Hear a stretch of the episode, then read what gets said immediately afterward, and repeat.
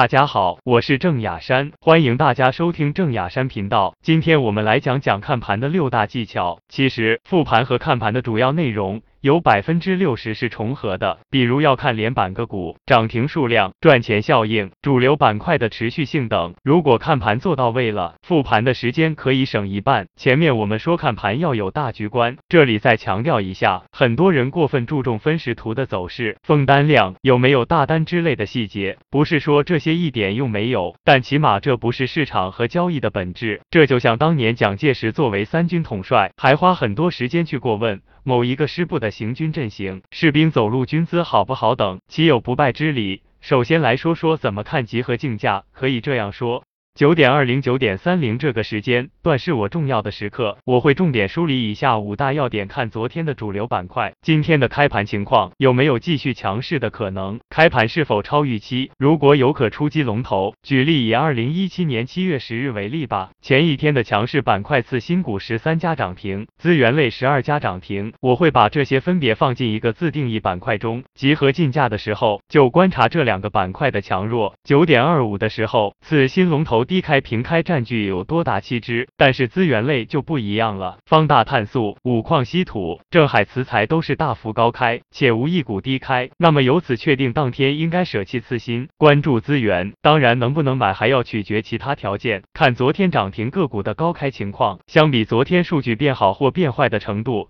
怎么样，这个是决定。我早盘要不要出手的条件之一。再以二零一七年七月十日为例，前一天涨停股在九点二五的时候，有四成是绿盘的。对这一指标，我是这么看的，就是有四成昨天涨停买入股票的人都是亏钱的，也就是打板的正确率是小于百分之四十的，因为还有破板的情况，这时候我就会小心。一般这个正确率达到。百分之七十五、百分之九十五的时候，我才会大仓位进场，这保证我永远站在大概率的一边。涨幅榜前列的股票有哪些？是什么原因？这个主要是看看有没有好的票可以做涨幅榜上的股票。如果我都看不懂，说明功课做的不到位，需要利用开盘前五分钟查看相关消息面。这个主要是看那一类股票在涨幅榜前列，让我清晰的知道。当天哪些股票在受资金的青睐？跌幅榜上超过百分之五的股票，较前一日是减少还是增加？主要是亏钱效应有没有减少？除了未开板的次新股之外，已涨停开盘的个股有多少？这个也反映了市场的一些氛围。通过这五个指标，我基本可以判断市场的机会和风险在哪里。这里举几个我是盘中的例子吧。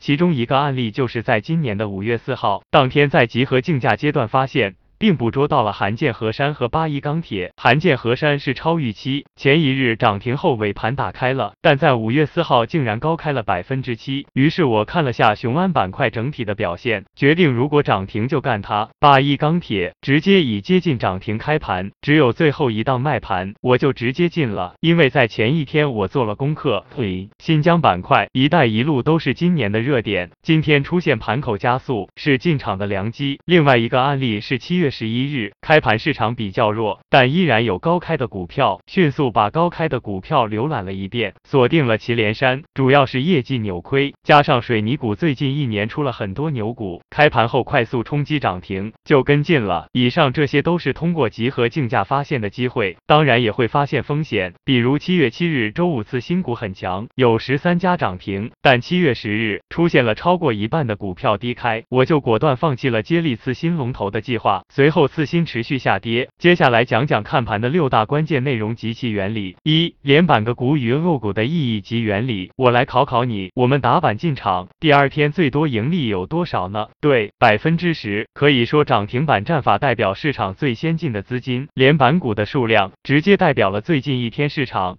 给打板这种方法的最高奖励了，这就会吸引更多的短线资金加入打板。当市场连续多天没有连扳个股，突然某一段时间出了练习涨停的个股，这个时候短线客的风险就小了许多，对强势个股出击胜率就很大。二，全市场个股涨跌比的意义，所有的高手高明之处啊，就是永远不和趋势为敌。去一个成功者最多的行业，你获得成功就大。比如过去一零年互联网、房地产，做短线也是这样。当大部分人赚钱的时候，我们去做，赚钱的概率就大。高手不是在行情差的时候比你会赚钱，而是在你能赚钱的时候，他赚的比你多得多。全市场三千多只股票，如果有百分之六千零七十的股票在上涨，我们就有了一个很不错的环境了。我会怎么用这个数据呢？如果市场某段时间涨的股票一直少于跌的股票，突然出现了涨多于跌的股票，这个时候进场做多风险也非常小，正确率也有保障。即使在一天内，如果市场没有强势板块，我也会等市场的人气恢复到平衡状态，就是涨跌比持平，才会去挑选符合具体战法的股票。三、昨天涨停股的指标意义，主要是通过昨天涨停股的表现来判断赚钱效应。这个赚钱效应主要是说。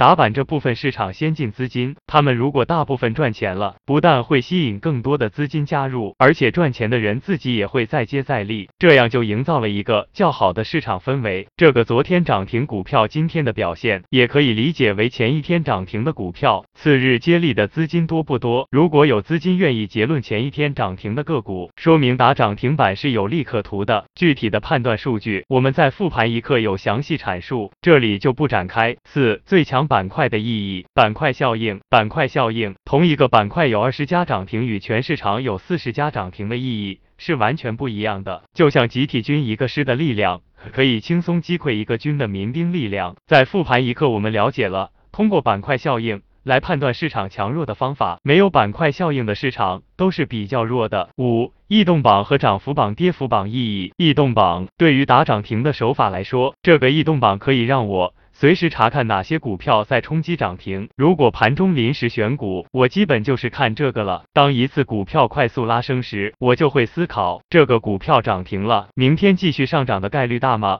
符合我选股的标准吗？跌幅榜的意义是哪些股票亏钱？告诉我今天要规避这类股票。如果开盘有两个次新在跌幅榜上，一般我就不会干次新股了。盘中动态扫一眼跌幅前三十的股票，如果整体跌幅超过百分之五，说明市场亏钱效应很强，这时候我就会减仓或观望涨停板数量变化。如果你看到整个市场上午很少有个股封板，比如只有二十三个，下午突然有五十六个股封板。这个时候就可以参与股性活的股票，或者对前天、昨天同时间段涨停的股票都只有十三只，今天突然多了起来，这也是不错的介入时机。六、标杆性个股走势的意义，市场每一个阶段都有一些标杆性个股，他们的上涨会激发投资者积极做多，如果他们见顶，也反映市场阶段性调整来临了。所以关注这些股票，可以让我们很好的预见市场的走势，从而提前做好交易计划。比如说。开利医疗这个股票，七月四日出现了二连板，激发了市场对中报行情的想象。随后两天市场赚钱效应开始显现，但到了七月七号，开利医疗就不再封板，开始走弱，市场随后也展开了连续的调整，风险不断加大，赚钱机会极为稀缺。这显示了标杆性个股的意义。一般我是把这些个股当做先行指标的。以上我们聊了六大看盘内容，那怎样检验看盘的水平？